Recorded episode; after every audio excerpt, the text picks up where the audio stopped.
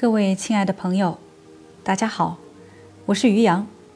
上一次节目的末尾，我们读到了《非此即彼》当中那些直接的爱欲的阶段，或者那音乐性中间的第三阶段，讲到唐璜从根本上是一个诱惑者，他的情欲之爱不是灵魂性的，而是感官性的。而根据其概念本身，这种感官性的情欲之爱就不是忠诚的，而是绝对不忠诚的。他不爱唯一的一个，而是爱所有的全部。这就是说，唐璜诱惑所有的全部。好，我们今天接着往下读。他只是在片刻之中，但是。这个环节在概念中被考虑的话，就是诸多环节的集合。而这样，我们就有了那诱惑者。骑士式的情欲之爱也是灵魂性的，因此，根据它的概念，就是本质的忠诚的。只有感官性是根据其概念而在本质上不忠诚的。但是。感官性的情欲之爱，这一无忠诚性，也以另一种方式呈现出来。就是说，它持恒的只是一种重复。灵魂性情欲之爱在双重意义上包含着辩证的元素，也就是说，一方面，他在自身之中有着怀疑和不安，对于。他是否会变得幸福？是否会实现自己的愿望，并且被爱？这些问题的怀疑和不安，这一担忧是感官性的情欲之爱所没有的。甚至连朱比特对自己的胜利都会有不确定性，并且这无法成为另一种情形，甚至他自己也无法去想要让它成为另一种情形。在唐璜那里就不是这样的，他毫不犹豫，并且必定总是被想象成绝对的胜利。这看起来对于他是长处，但在真正的意义上却是一种贫乏。在另一方面，灵魂性的情欲之爱也有着另一种辩证法，这就是。它相对于每一个作为这情欲之爱的对象的单个个体，也都是不同的。在这之中，有着它的财富，它的丰富内容。这样，这不是堂皇的情形，也就是他没有时间去花这个功夫，一切对于他都仅仅是那片刻的事情。见他和爱他是同一回事。我们可以在某种意义上这么去谈论关于灵魂性情欲之爱，而在这说法之中，也只是暗示了一种开始。就唐璜而言，这则意味了另一种方式。见他和爱他是同一回事，这是在一个片刻之中，在同样的片刻里，一切就都过去了，并且。这同样的情形就在无穷无尽中重复。如果我们把灵魂性想象到唐璜身上，那么这就成为一种可笑和一种自相矛盾。在这理念的结论里，根本不包括把一千零三放在西班牙，这就成为一个起着骚扰作用的夸张。哪怕我们自欺欺人的认为。我们在理想化的想象它。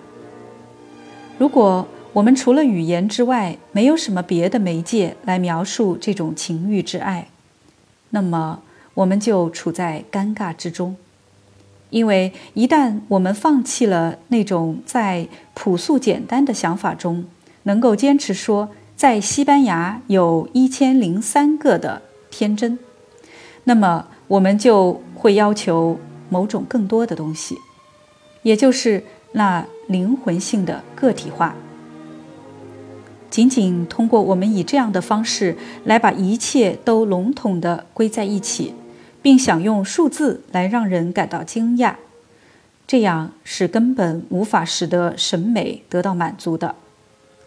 灵魂性的情欲之爱，恰恰就是在那个体生命的丰富多样性之中萌动着的。在这种多样性中，那些微妙的差别是真正意义重大的。而那感官性的情欲之爱，则可以把一切都笼统地归在一起。对于它，本质的东西就是在完全抽象意义上的女人。至多就是更多一些感官性的差异，灵魂性的情欲之爱在时间里持恒，感官性的情欲之爱在时间里消失。但那被用来表达这个的，则正是音乐。这项工作是音乐最出色也是最擅长的，因为它比语言要远远的更为抽象。因而，它在整个它的普遍性中，不是说出那单个的，而是说出普遍性。然而，他不是在反思的抽象化中，而是在直接性的具体化中说出这种普遍性。作为一个对于我的看法的例子，我想更进一步在细节上谈论一下那第二仆人咏叹调。这里注解一下。第二仆人咏叹调，又名名单咏叹调，在这幕歌剧当中是用来表达被唐璜诱惑过的女性名单之长的。好，我们接着读被诱惑者的名单。这个曲目可以被看成是唐璜的真正史诗。那么做一下实验吧，如果你怀疑我的断言是否正确。想象一个诗人有着自然天赋，比任何前人更幸运，给予他表达的繁华，给予他对语言权力的主宰和统治，让一切有着生命气息的东西听从他、顺从他最微不足道的暗示，让一切准备就绪，等待着他的命令，让他被一大群。轻装的游离伞兵、快腿的专差信使所包围，他们在思想的最快的逃亡中追上这思想，不要让任何东西，甚至是最微小的动态逃避开它，让整个世界不要对它保留任何秘密、任何不可说的东西。在这种情况下，把这个工作交给他。让他去叙事性的开始说唐璜，去打开那被诱惑者们的名单，结果将是什么？他将永远也无法完成。这叙事性的叙述有着这样的错误，你看多奇怪！只要有这样的必要，它就能够不断的继续。诗人的主人公，即兴者唐璜。只要有这样的必要，就能够不断的继续。现在，诗人要进入那多样性，在此之中不断的有足够的东西会让人高兴，但是他永远不会达到莫扎特所达到的那种效果，因为虽然他最后是完成了，他所说的东西将比不上莫扎特在这样一个曲目里所表达的东西的一半。现在，莫扎特没有去牵涉那些多样性。那在运动中流失的东西，无疑是一些宏大的形态。这在那媒介自身之中，在音乐之中有着足够的根据。音乐太抽象，因而无法表达那些差异。这样，音乐性的叙事相对就比较短。然而，以一种无法比拟的方式，它却具备着叙事的性质，而能够在应有的长度上继续下去。既然我们不断的能够让它从头开始，一而再、再而三的听它，这恰恰因为那普遍性得到了表达，并且是处在直接性的具体化中，在这里。我们不是把唐璜作为一个单个的个体来听的，不是听他的讲话，而是听那声音，听那感官性所具的嗓音，并且我们通过女人性的渴慕来听它。它不断的被完成，并且不断的又被从头开始。只有以这样的方式，唐璜才能够变成叙事性的。因为他的生命是各种散离抵触的片刻的总和，没有连贯内聚性。他的生命作为片刻，是那些多个片刻们的总和；作为片刻们的总和，是那个片刻。唐璜就处在这样一种普遍性中，处在介于是个体和是自然力。之间的这样一种回旋徘徊中，一旦它成了个体，审美就获得完全另外的一些范畴。因此，剧中所进行的那场诱惑，对泽尔妮娜诱惑中，那女孩是一个普通的农家女孩。这种安排就完全合理，并且有着其深刻的内在意义。装模作样的美学家们在理解诗人和作曲家的表象下，为达成对这些诗人和作曲家的误解，做了一切他们可能做的事情。他们也许想要教导我们说，泽尔妮娜是一个不寻常的女孩。每一个这样认为的人，显示出他是完全的误解了莫扎特，并且他使用了错误的范畴。他误解了莫扎特，这是相当清楚的，因为莫扎特孜孜不倦地使得泽尔妮娜尽量的平凡不足道，这是霍托也注意到，但却没有看出其深刻原因的。就是说，如果唐璜的情欲之爱被定性的不同于感官性，如果他曾在精神的意义上有着不同寻常的东西，但是。唐璜所欲求的，则不是不寻常的东西，而是他和每一个其他女人所共有的寻常的东西。如果这情形不是这样，那么唐璜就不再是绝对的音乐性的了。那么审美就要求言辞的在场，那些台词。而现在。既然这情形是这样，那么唐璜就是绝对的音乐性的。我也将从另一个方面来阐述这歌剧的内在建构。埃尔维拉对于唐璜是一个危险的敌人，在那些台词里，因为丹麦翻译者的缘故，这一点常常被强调出来。注解一下，埃尔维拉也是唐璜歌剧中的。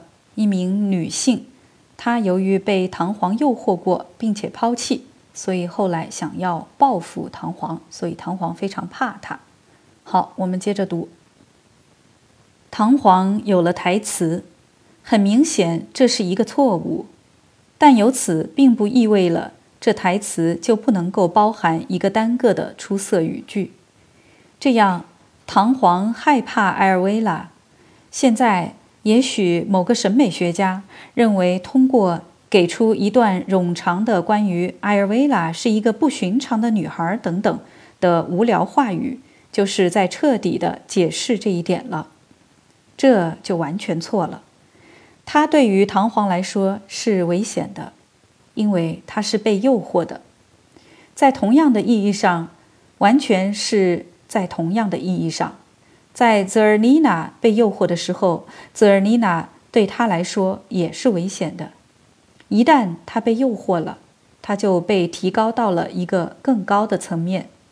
这层面是他心中的一种意识，而这种意识是唐璜所不具备的。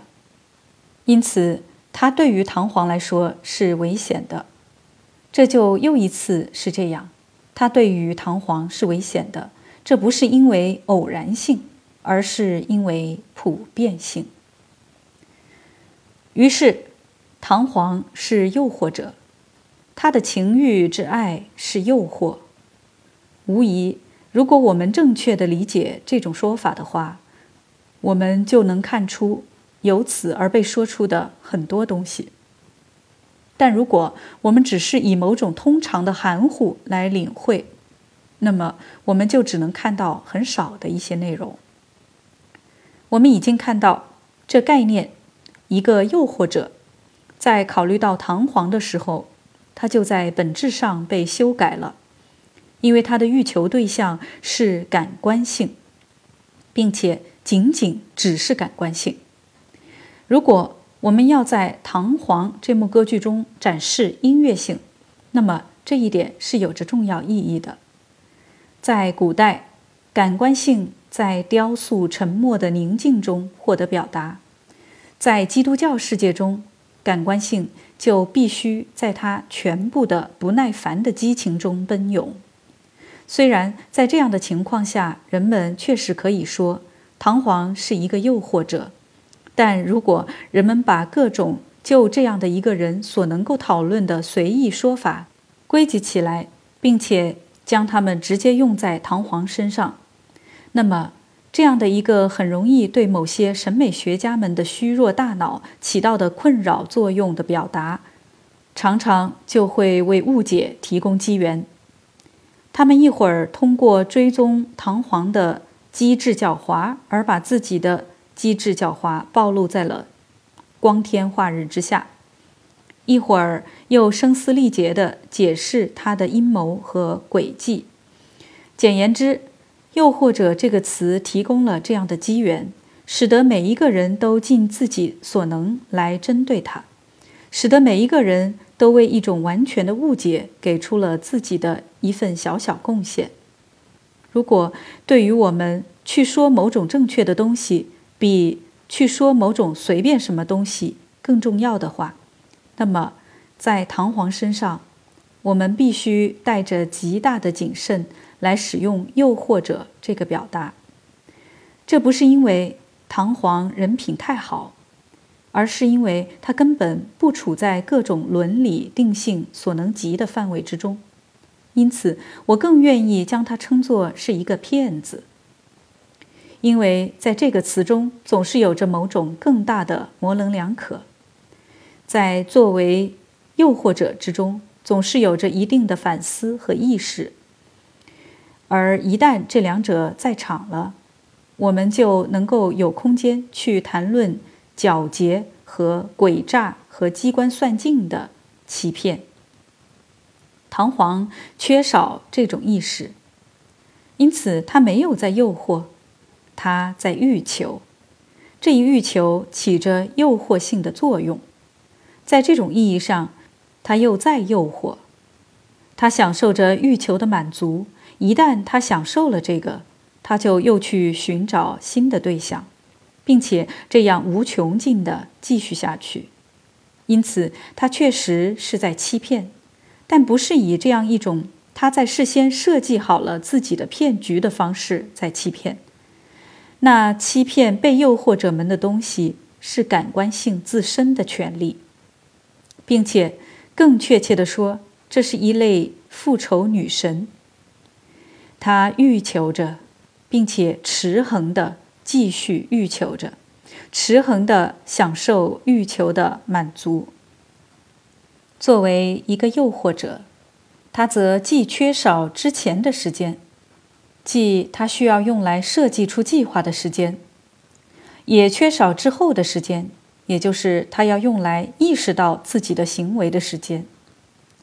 因此，一个诱惑者必须拥有一种权利，而这权利是唐璜所不具备的。不管他在别的方面有着多么好的天赋装备，这就是言辞的权利。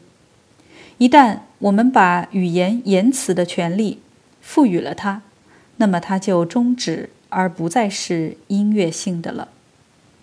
而那审美方面的兴趣所在，也就成为完全另外的一种类型。阿奇姆·冯·阿尔尼姆在一处文字中谈论到一个完全有着另外一种风格的诱惑者。一个进入了各种伦理的定性范围中的诱惑者。这里注解一下，刚刚提到的阿奇姆是十九世纪前半期的一位小说家，在他笔下谈到了伯爵夫人的诱惑者。这个人不同于唐璜，他不是对每一个女人都是感官性的诱惑，而只是对那些注重感官性的女性，他就感官性的诱惑。但是那些有着严厉的道德感的女性，她就会急切地让生命从善，与那些宗教性的一起，她就能够马上祷告。于是，接下来，如果唐璜有着他这种多面性，那么唐璜就能够得助于魔鬼的祖母，而说服魔鬼把他放出来。好，我们接着读，对这个诱惑者，他使用了一个表达词，这个词。在其真实、大胆和简要方面，和莫扎特乐曲中的一些弦音可以说是旗鼓相当了。他说，他能够以这样的一个方式来和一个女人说话。如果魔鬼抓住了他，那么如果他能够去和魔鬼的曾祖母谈一下，他就能够通过说话来使自己被释放。这是真正的诱惑者，在这里。审美方面的兴趣所在，也是另一种类型的，即怎样？审美在这里关注的是那种方法。因此，在这里有着某种非常深刻的东西，也许大多数人都没有留意到。在唐璜追求数百女子的同时，那再造唐璜的浮士德只诱惑一个女孩。但这唯一的女孩，在一种强烈的意义上看，她也是被以一种完全不同于所有唐璜所骗过的那些女子的方式来诱惑和消灭的。这恰恰是因为，浮士德作为一种再造，在自身中有着那精神的定性。这样一个诱惑者的力是语言，就是说，是谎言。在几天前。我听见一个当兵的和另一个当兵的谈论关于第三个。这第三个士兵欺骗了一个女孩，他没有做出什么很复杂的描述，但他的表达是非常到位的。用谎言，他有能力这样，并且就是这样罢了。这样的一个诱惑者是完全不同于唐璜的一种类型，和唐璜有着本质区别。我们从这里也能够看得出这一点，他和他的活动在极大的程度上是非音乐性的，并且从审美的角度看是处在那令人感兴趣的定性之内。因此，如果我们要正确的在审美上考虑它的话，它的欲求的对象比那仅仅的感官性是要多出一点什么东西的。好了，时间关系，今天我们就读到这儿。感谢大家的收听，下次节目再会。